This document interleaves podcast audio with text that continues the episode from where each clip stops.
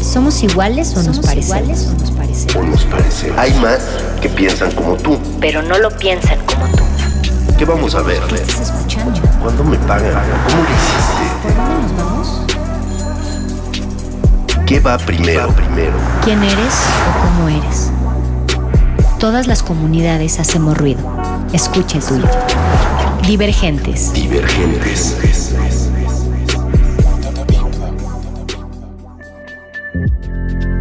Divergentes. ¡Hey! ¿Qué onda? Muy buenas noches. Bienvenidos a todos nuestros radioescuchas y seres fantasmales. Sean bienvenidos a esta emisión especial como cada año consecutivo. Bueno, solo llevamos un año en este proyecto, pero ustedes entienden. En verdad que hoy, especialmente hoy, estoy muy emocionada porque traigo al invitado más misterioso de la noche, un experto paranormal. Y también ustedes, mándenos sus historias. Pero antes de seguir, quiero darles las gracias a las mentes más fantasmales y urgentes que están tras esta emisión. En contenidos, Arat. En controles, Arturo González. Juan Luis, en contenidos también, en todos lados, que curiosamente nos conocimos por cosas fantasmales. De hecho, Erubiel, que está a cargo de, todo también. Ah, Paris, de todo también. Ah, no, no es cierto, ¿no? Ya que nos tiene al tiro, ¿no? Y bueno, el productor, maestro que hace que este barco fantasma funcione perfectamente, Eduardo Luis, también está Miguel, así que suelta esas historias para que las leamos en vivo, ya sea a través del 96.1 de FM, en la web como radio.unam.mx. Gracias por sintonizar y por siempre poner tus orejas y buenas vibras. Y justo hoy en el especial de Día de Muertos, Dios santo, ¿qué les parece? si vamos con una rolita para irme preparando del miedo del día de hoy. Uf, hace frío, ¿eh? Bueno, no, en realidad no, yo creo que es miedo, pero bueno, eh, yo digo que te eches un pan de muerto, un tecito, mientras escuchas esta tremenda emisión. Vámonos con Rebel Rebel de David Bowie. Estás en Divergentes donde los fantasmas hacen ruido. ¡Vámonos! ¡Uh!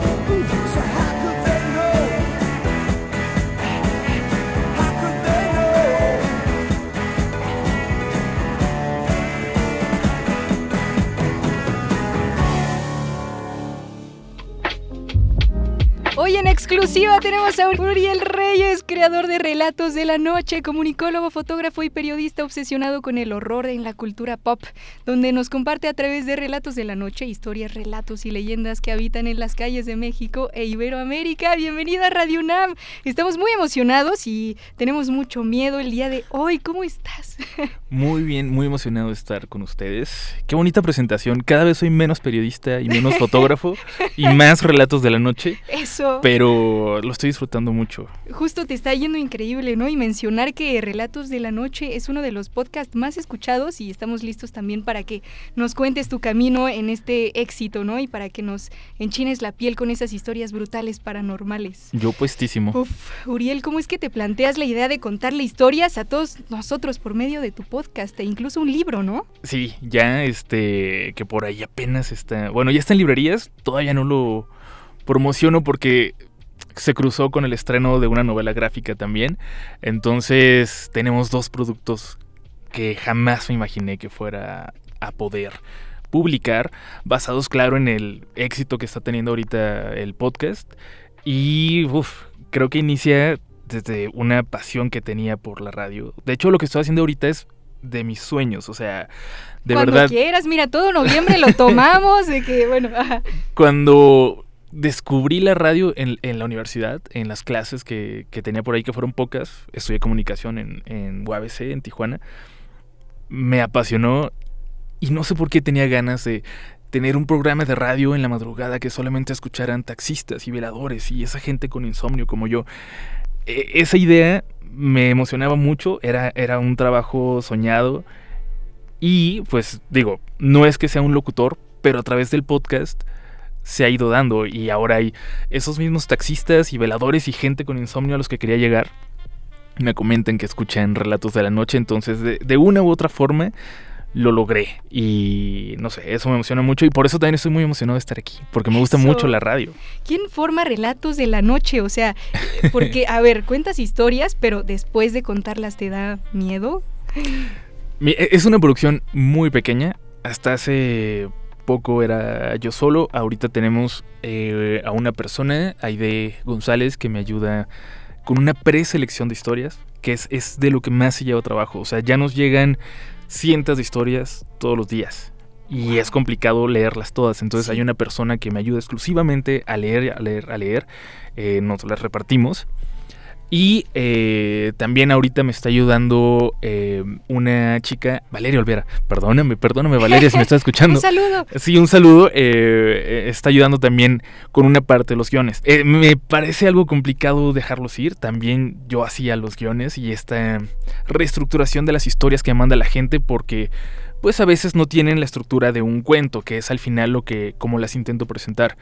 Entonces, yo creo que el 70-80% requieren tomar esos elementos que la gente nos cuenta y volverlos a hacer y vol- volver, volverlos a poner, pero respetando la esencia de la historia original, sin cambiarle nada importante porque al final son historias muchas veces muy cercanas de la gente. Muchas veces historias familiares o que tienen una importancia a nivel hasta personal. Entonces es, es un reto editar, hacerla atractiva y al mismo tiempo respetar la esencia. Y, y pues eso, ahorita somos tres personas en la producción, Wow.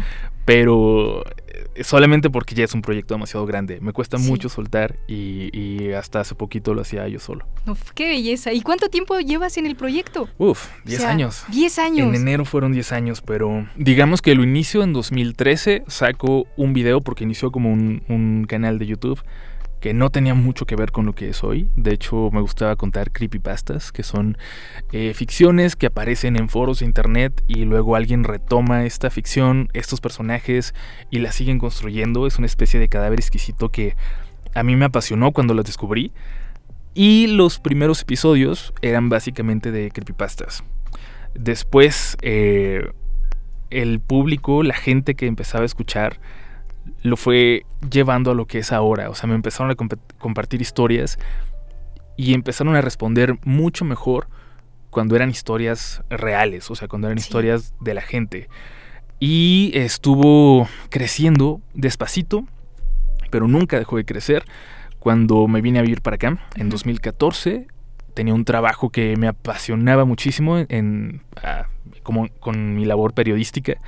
Entonces, Relatos de la Noche era un proyecto en el que trabajaba muy poco, pero nunca lo dejé. Y fue creciendo y fue creciendo hasta que en 2019 dije, ok, vamos a apostarle a este proyecto que me gusta tanto. Renuncié a mi trabajo y ahí el crecimiento que ha tenido desde entonces, desde que lo tomé en serio, ha sido brutal. Y creo que el siguiente punto importante fue pandemia, donde la gente se volcó a escuchar podcast como buscando un escape de esa realidad tan extraña que estábamos viviendo. Y ahí hice la transición a, podcast, que creo que siempre fue un podcast en, en video, porque nunca tuvo imágenes importantes, siempre estuvo pensado para que la gente dejara el video corriendo y trabajara en otra ventana o se pusiera a hacer algo. Entonces creo que fue fácil la transición ya a las plataformas de podcast y ahí el crecimiento fue exponencial. Parte de lo que me lleva a hacer esto es eh, las historias que escuchaba de niño, porque aunque es una ciudad muy joven, eh, de apenas 120 años aproximadamente, tiene muchas leyendas como no recuerdo todos los detalles Ajá. pero la de la baila- bailarina es muy es muy rica porque además se desarrolla en los tiempos de la prohibición en Estados Unidos cuando no se podía consumir alcohol y Tijuana empieza a crecer por toda la gente entre marinos de la base naval de San Diego que cruzaban a Tijuana para poder beber, gente que únicamente quería cruzar para poder beber alcohol porque era prohibido en Estados Unidos, hicieron que hicieran casinos, bares, cantinas en Tijuana, que es el, eh, es el origen de, de la ciudad, aunque a mucha gente no le guste, pero ese es el origen, bares y cantinas. Y había un casino muy famoso, eh, conocido porque hasta Al Capone lo visitó, y estrellas de Hollywood de ese entonces. Y este casino tenía una bailarina que era la estrella eh, de- del show principal. La historia dice que se enamora de una persona un tanto tramposa y que buscaba sacarle ventaja. Y ella al descubrir que él la traicionaba, eh, me parece que se quita la vida. Si lo estoy recordando bien, si hay gente que lo está escuchando y la sabe, por favor, perdónenme si la estoy contando mal. Eh, pero la cuestión es que eh, historias de esta bailarina que seguía apareciéndose con su danza extraña en noches de lluvia se seguían contando en el casino y ese casino actualmente es la preparatoria más grande en Tijuana, la preparatoria federal Lázaro Cárdenas.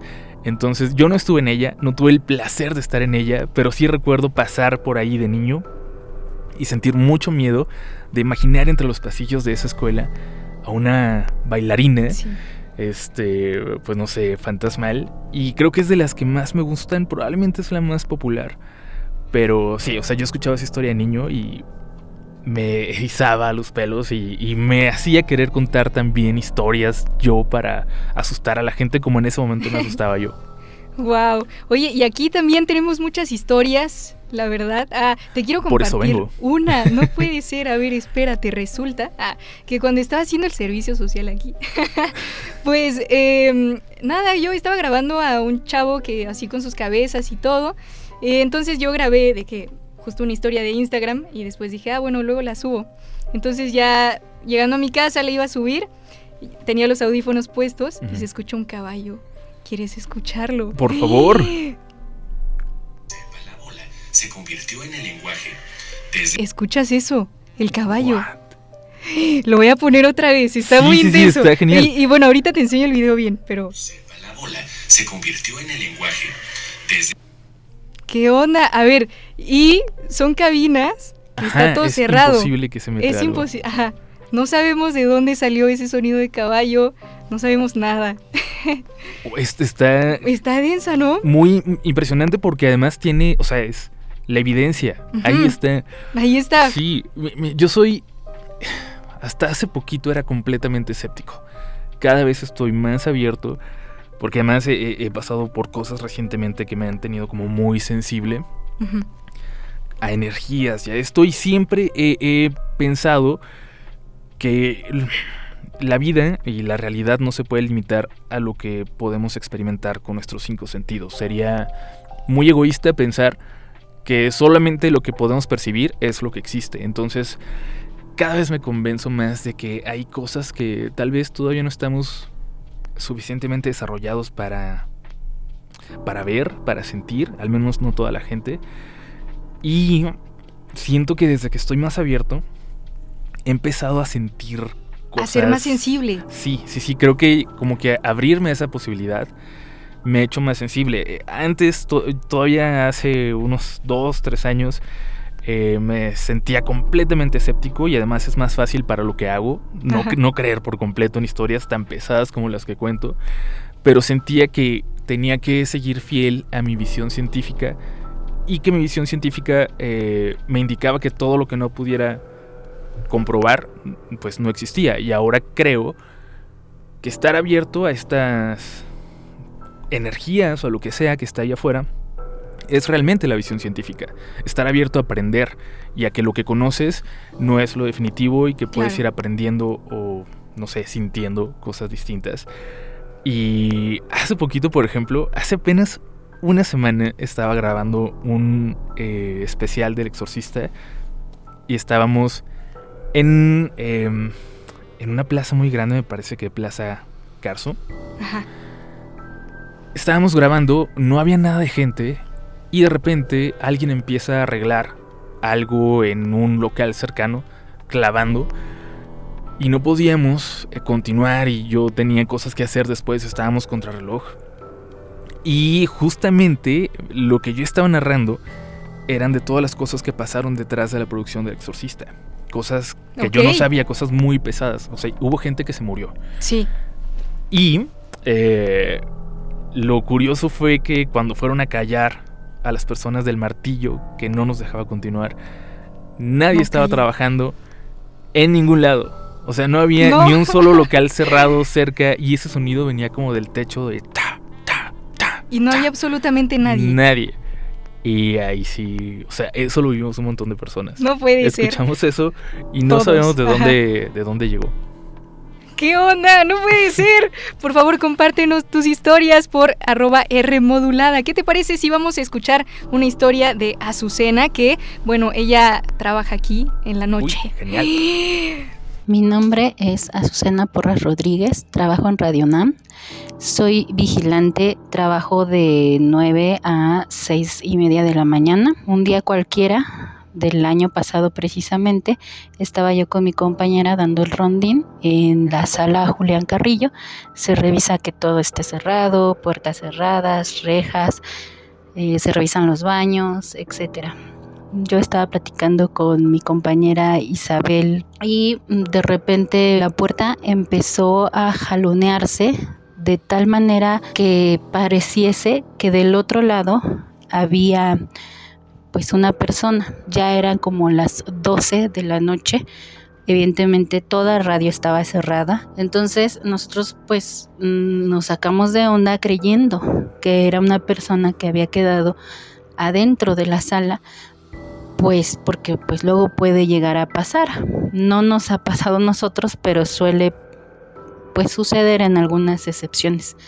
Entonces, pues nos sacamos de onda y yo le dije a Isabel, a ver, vamos a acercarnos, obviamente con miedo, pero no tanto a lo que pudiera ser paranormal, ¿no? Sino a que pues hubiera una persona que con malas intenciones se hubiese quedado dentro de la sala.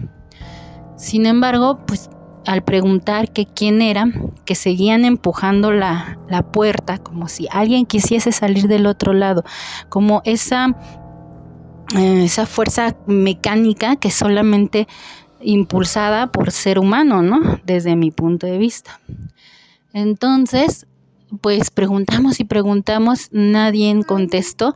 Como ya habíamos apagado todas las luces de la, de la sala, pues yo me di a la tarea de volverlas a encender y dejé a mi compañera ahí.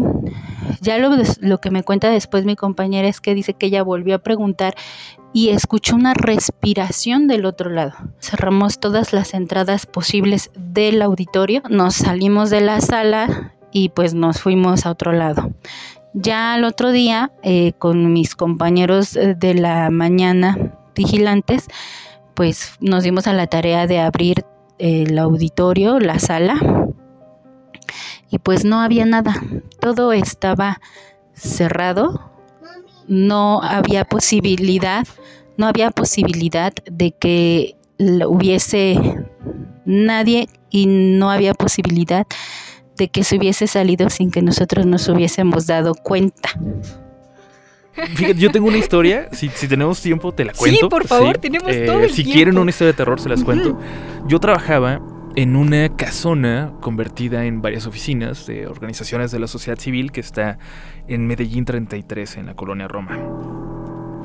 Yo había escuchado algunas historias sobre supuestos fantasmas que habitaban esa casa enorme de cuatro pisos.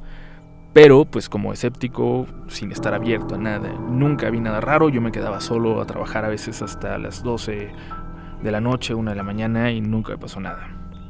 Pero en alguna ocasión, una compañera, Paulina Sousa, quien le mandó un saludo, em, ella llegó también en su primera semana de trabajo sin ninguna historia eh, en su mente, o sea, nadie le había contado absolutamente nada y se quedó trabajando sola en una oficina que estaba, digamos, al fondo, como si fueran las entradas por unas escaleras pegadas a la calle y luego hay un pasillo largo y hasta el fondo trabajamos nosotros y ahí se quedó ella solita trabajando o terminando algunos pendientes. Y al lado de las escaleras para la salida había una sala de juntas que cuando oscurecía se ponía muy muy tenebrosa porque no se veía absolutamente nada a pesar de que tuviera ventanas. Y recuerdo muy bien que en su primera semana me mandó un mensaje así como a las 11 de la noche de Uriel, por favor, estoy escuchando algo. Ayúdame, ¿qué hago? Y yo, a ver, ¿qué estás escuchando? Y me dijo que había una niña que estaba llorando en esa sala de juntas vacía. Y ella no podía salir porque tenía que pasar justo, o sea, estaba la puerta a, las, a la sala de juntas y al lado la, la salida de las escaleras. Tenía No que pasar otra. por Ajá, ahí. sí. Ajá, y ella no sabía de, de las historias y de que ahí había niñas. Y tiempo después, o sea, ahí, salió corriendo, se salvó, eh, ya no se volvió a quedar sola a trabajar hasta tarde. Y tiempo después, con una ouija que de hecho me dieron de un de una historia, eh, la persona no la, no la quería guardar, me dijo, te la doy si la quieres, y yo, pues va, o sea, yo no creo en eso, entonces no me va a pasar nada. Alguna vez que se nos fue la luz, nos pusimos a jugar a la Ouija. Y es que es muy difícil pensar que alguien está inventando, que alguien de los que estaba moviendo inventó toda esa historia. Yo, yo la moví por un momento y de verdad sentí que no éramos nosotros los que movíamos.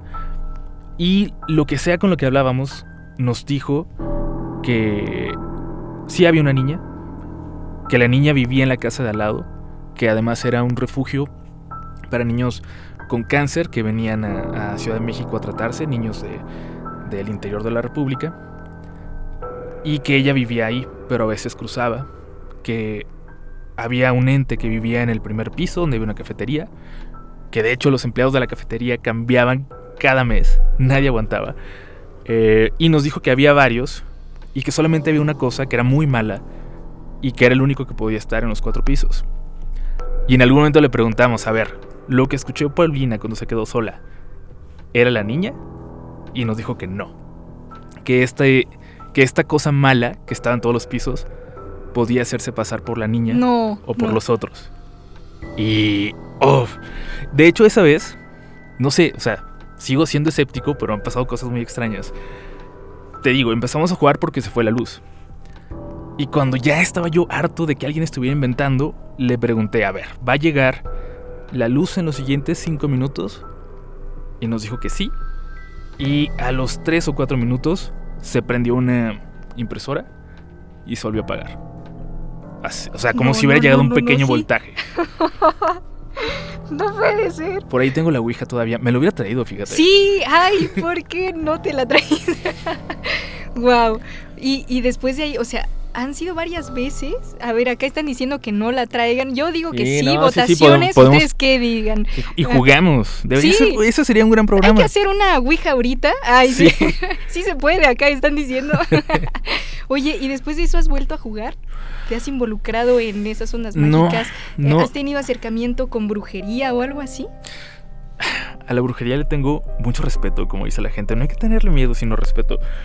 Eh, porque sí creo mucho en las energías y, y un trabajo de brujería con tierra de panteón o con uf, animales muertos, como usan algunas personas.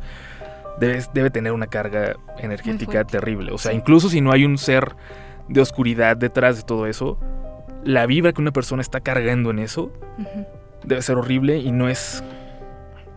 No son cosas con las que me gusta estar muy cercano. De hecho, tengo eh, la Ouija en mi estudio y, y mi estudio está ahí en, en mi departamento, en su casa, a la mitad de- del lugar, en medio de un pasillo largo y cuando la gente va y tiene que cruzar ese pasillo para ir de la sala al baño, incluso gente que no sabe que el podcast se graba ahí, eh, sienten como algo Esa extraño, vibra. como si hubiera alguien. Y de hecho, también algo que pasa mucho en ese lugar, en ese, en, en el estudio, es que cuando yo estoy grabando el podcast y me equivoco, y me equivoco mucho, eh, hago un chasquido para marcar mi error en la línea de tiempo y regresar a editarlo. Cuando yo estoy de viaje o no estoy en la casa y el estudio está cerrado, o sea, han escuchado el No, Que sale no, de no, no. Allá volteé a ver en las caras de... no puede ser. ¿qué Entonces, no sé, algo, probablemente la Ouija, no sé qué, qué tipo de No. energía tenga, pero ya, ya siento que ya, es, como te decía, estoy muy sensible últimamente a energías y vibras y como que ya siento que es hora de darle No. salida a la Ouija. No, no, si alguien ay, la quiere, por aquí, Ah, pues hay que jugarla, hay que sí, se jugarla. las traigo y ya deciden quién se la lleva. Ay. Que la Ouija decida quién se la lleva. Ajá, Uy, sí, que ella elija. Sería interesante. Uriel, cuéntame de tu libro, entonces. Uf, ¿Qué contiene ese libro? Cuéntamelo todo. pues, e- el libro es un sueño que llega evidentemente gracias a, al podcast, pero en mis sueños de estudiante eh, universitario siempre estuvo escribir un libro, escribir ficción y los cuentos sobre todo que siento que es un género algo menospreciado. En México lo consumimos mucho y yo leí muchos eh, grandes cuentos en mi formación literaria.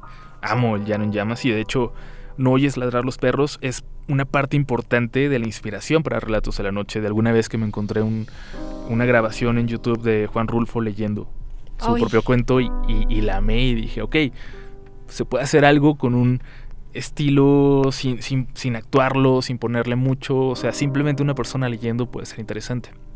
Entonces también es una, eh, una inspiración, pero, o sea, siempre me gustaron los cuentos y hace poquito me hicieron una invitación de, escribir algo, me, dijeron propon algo y yo dije, quiero hacer un libro de cuentos, quiero escribir cuentos de terror y al final fue mucho más difícil de lo que pensé. Se- según yo tenía mucha facilidad para escribir y cuando te enfrentas a una hoja en blanco y a un deadline, a una fecha en la que tienes que entregar, se volvió eh, mucho, muy complicado, pero al final salió. Y hay cuentos ahí de los que estoy muy, muy orgulloso. Eh, ya lo pueden. Ya lo pueden comprar, está en todas las librerías, está en Amazon. Yo empiezo con la promoción oficialmente en noviembre, pero si lo buscan, ya está y se llama Relatos de la Noche. Para que no se confundan. Y escucharon en exclusiva el nuevo libro de Uriel. ¡Qué emocionante! Recuerden que también estamos eh, leyendo a través de Instagram y de todos lados, así que dale a escribir las cosas. Uriel, ¿cómo es que viste las, las historias y todo lo que estamos contando? Están muy densas, ¿no? Muy densas y se estaba No. poniendo rica también la plática Sí. en el corte, ¿no? Sí, sí, yo así de graben esto. Ah, Sí.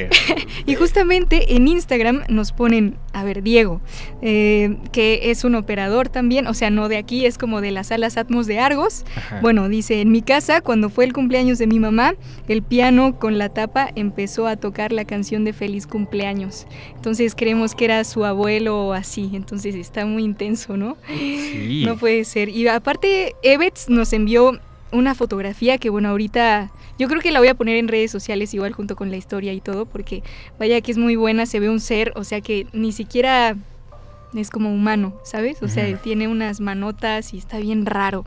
Son súper interesantes cuando aparecen cosas en las fotos. Yo Sí. sé que hay también mucha pareidolia y muchas ganas de Ajá, como de ver encontrar algo. cosas Ajá. ajá, en, en una figura o en un patrón. Pero hay ocasiones en las que no hay forma de decir, oh, es una sombra o es el efecto de la luz como la foto que me acabas de mostrar, donde claramente hay una persona allí de espaldas. Hasta la cuenca del ojo, ¿sabes? Sí, es, oh, es una gran foto. Ay, no, no, no. Oye, ¿cuáles son, eh, cuál, es- cuál dirías que es eh, tu objetivo o si te dieran más bien un deseo para tu podcast, cuál sería? ¿Qué quisieras lograr en, en este proyecto que ya se ha vuelto muy grande, pero qué es lo que dirías, ok, si me dieran un deseo, ¿qué, qué te gustaría lograr? Eh, en, es que es muy extraño hablar de cuestión como de tops de Spotify y eso, porque además siempre estoy diciendo... Porque lo eres, aparte. Sí, sí, sí, y, siempre estoy diciendo, los tops no importan. Ajá. Que además lo digo porque últimamente he estado mucho en el 1, entonces lo único que puede pasar es que baje a 2. Entonces no tengo que aprender a ignorarlos y a saber que no son un reflejo de la gente que me está escuchando o del éxito de un programa. Es un, una estadística hecha con un algoritmo ahí por Spotify. Entonces está bonito estar en el 1, pero no lo es todo. Dicho esto, sí me emociona mucho eh, acercarme a los primeros lugares en el top de Estados Unidos. Uf. Que lo máximo que hemos llegado es el lugar 71. Pero 71 de Estados Unidos Es es, muy difícil. ajá, porque además Claro. es a- a- al menos te muestran el top 200 y en ese momento yo era el único podcast o el nuestro era el único podcast en español entonces Wow. Felicidades, qué Gracias, gracias. que estés aquí. y sí este creo que es parte del objetivo y no solo un deseo estamos trabajando para eso para cada vez llegarle a más gente en Estados Unidos Claro. y ser también de, de los podcasts más populares de aquel lado y representar ¿no? México y el español y nuestra Claro. cultura que tiene un montón de cosas interesantes que contar. Oye, y hablando de las conexiones con estas historias de la gente que te comparte, eh, ¿con qué historia te has sentido más identificado? ¿Con cuál has conectado más de todas las historias que te mandan? O sea, Uf. seguro conectas con un buen, Sí, pero siem- ¿recuerdas alguna? siempre me, me llegan esas historias en las que veo un poquito de mí en el protagonista, como que es imposible no, no ponerte en cierto momento en el lugar de la persona.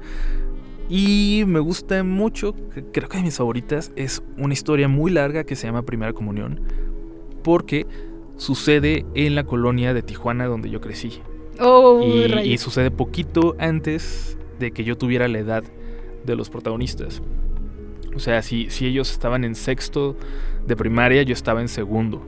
Y, en algún momento nos topamos en la escuela, no sé, y me gusta mucho escuchar esa historia porque en las calles en las que se desarrolla son calles donde yo también andaba en bicicleta en la madrugada como el niño vago que era, como los protagonistas. Y en la iglesia donde no quiero hacer spoilers, pero pasan cosas y salen unas monjas muy raras. En esa eh, escuela yo iba y en la iglesia que mencionan yo hice mi primera comunión. Entonces es una historia súper cercana porque Sí. conozco todo. Todo. Y hay ciertos personajes que parecen salidos de un cuento, pero yo sé que son verdad porque yo los vi. Como un, un par de señores de personas pequeñas que eran gemelos, siempre andaban de traje, tenían un bigote como de película de Tintán y eh, tenían una particularidad, tenían un tercer piecito que le salía del talón.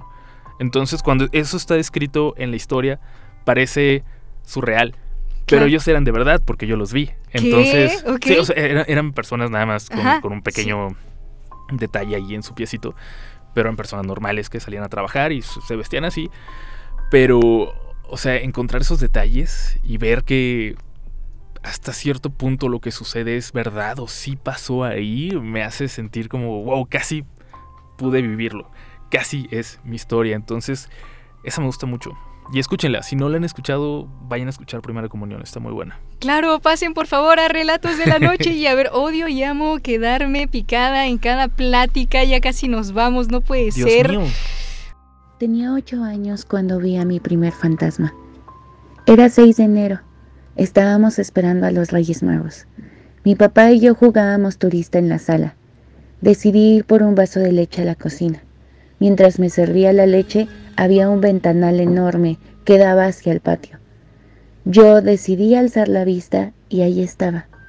Sí, era una niña, con los brazos extendidos, un camisón largo hasta el piso, un babero.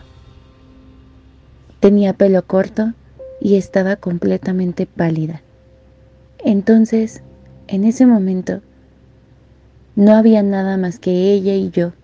Se fueron los colores.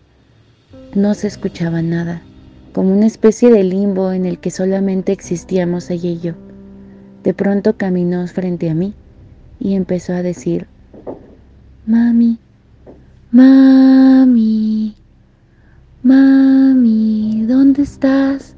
Mami. Mientras seguía caminando y se alejaba hacia la puerta. En ese momento todos los sentidos llegaron a mi cuerpo y empecé a gritar. Empecé a gritar hasta quedarme sin aire. Me quedé privada, no podía respirar. Empecé a saltar para intentar respirar. Mi papá me preguntaba, ¿qué tienes? ¿Qué te pasa? Tiré el vaso con leche, todo se estaba regando en la casa y papá tuvo que darme una pequeña bofetada porque ya me estaba empezando a poner azul. En ese momento empecé a respirar. El espíritu me llegó al cuerpo. Jamás supe qué era. Esa noche no pude dormir. Arruinó mi día de reyes y hasta la fecha la sigo recordando. Ese mami que buscaba desesperadamente un abrazo. Muchas gracias divergentes por hacer estos espacios públicos. Larga vida Radio Nam. ¡Qué precioso! Uriel, ¿cómo escuchaste estas historias? Me, me encantó la, la forma de narrar. Me sentí como escuchando un podcast. Y curiosamente, la niña que menciona es la que se escucha en la primera historia, ¿no? Mami. Imagínate ya, que hasta sí. luego. Imagínate que estuviera aquí con nosotros la niña. Ah, porque luego igual, o sea, dicen, no, es que hay una niña aquí en las cabinas, que un- una vez, o sea, sacaron una silla de aquí y que vieron a... O sea, que el eh, conductor dijo como de, ah, pues eh, adiós niña, algo así. Entonces... eh, le preguntó a la operadora, oye, ¿por qué trajiste a, a tus hijos? No deberían de estar en la escuela. Y pues volvió a la cabina y no había nadie. Entonces, Es que siempre es rico cuando en los lugares de trabajo hay una niña fantasma. siempre hay niñas. ¿Por Ey. qué siempre hay niñas? Qué rápido se va el tiempo. ya sé. Apenas, eh, ni siquiera he empezado a contar las Apenas, historias que traía. eh, Hombre. Eh, modo. em, las redes son RDLN oficial en todas partes. Las mías son Upolch también en todas partes. Estamos promocionando la novela gráfica basada en el crucifijo del Padre Lucas, que es la historia más popular del canal.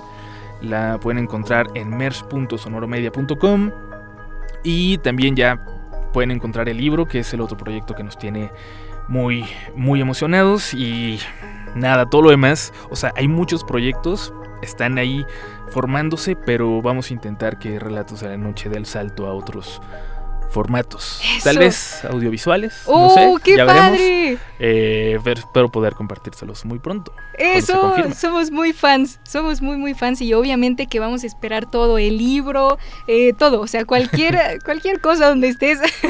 y bueno, muchas gracias a las personas que se tomaron el tiempo de escribirnos, de enviarnos fotografías, de enviarnos todo. La verdad es que, bueno, ya se va a acabar esto, no puede ser, pero eh, yo creo que una parte 2 pronto, ¿no, Uriel? Sí, seguro. Eso.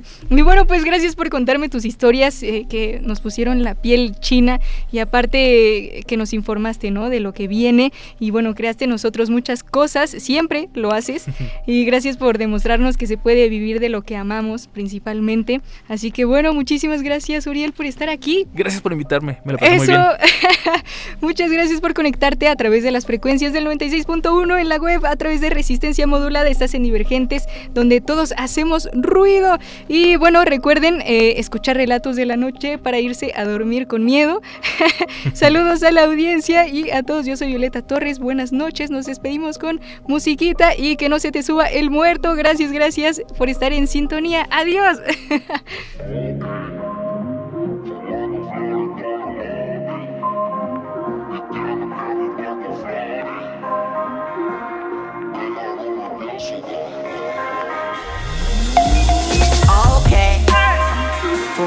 flores con los motes, pidiendo que mi barco flore.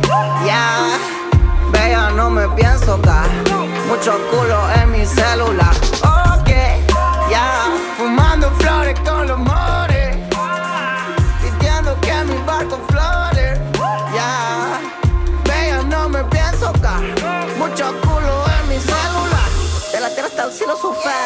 Ella dice que no soy uno más. En un solo nervioso de jazz. Con paquito y pasos de hash. Chola, yeah. Me relajo con poses de yoga. Droga, eh, yeah. Si estás triste, yo te ato la soga. En el barrio se escuchan pistolas. Desde el cielo me cuida la nona. Con paquito cambiando el idioma. Ya me llama pa' que se lo coma. I got bitchy like Sawi, yeah. Dos colores como Bowie, flores con la more, ey, pidiendo que mi barco flote. Ey, bella, no me pienso caer de tantos culos en mi celular. Ok, ey, fumando flores con la more,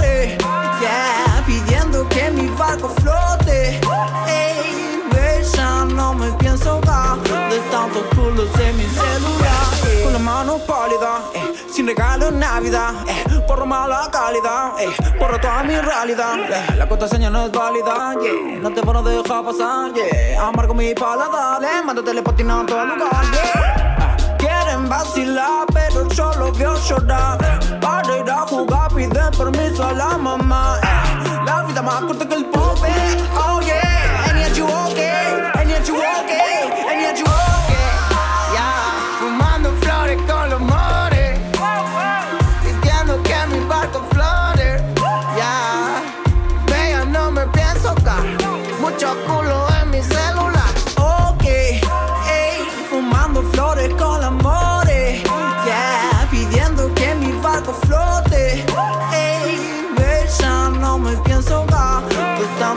culos en mi celular. Ok, Ok, fumando flores con amores.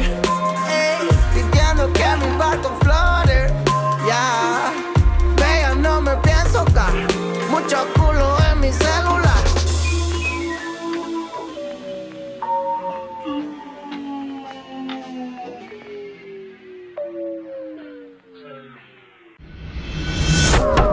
A veces el silencio es necesario, pero otras es obligado. Es obligado. Que eso no te detenga. Luego le vuelves a subir.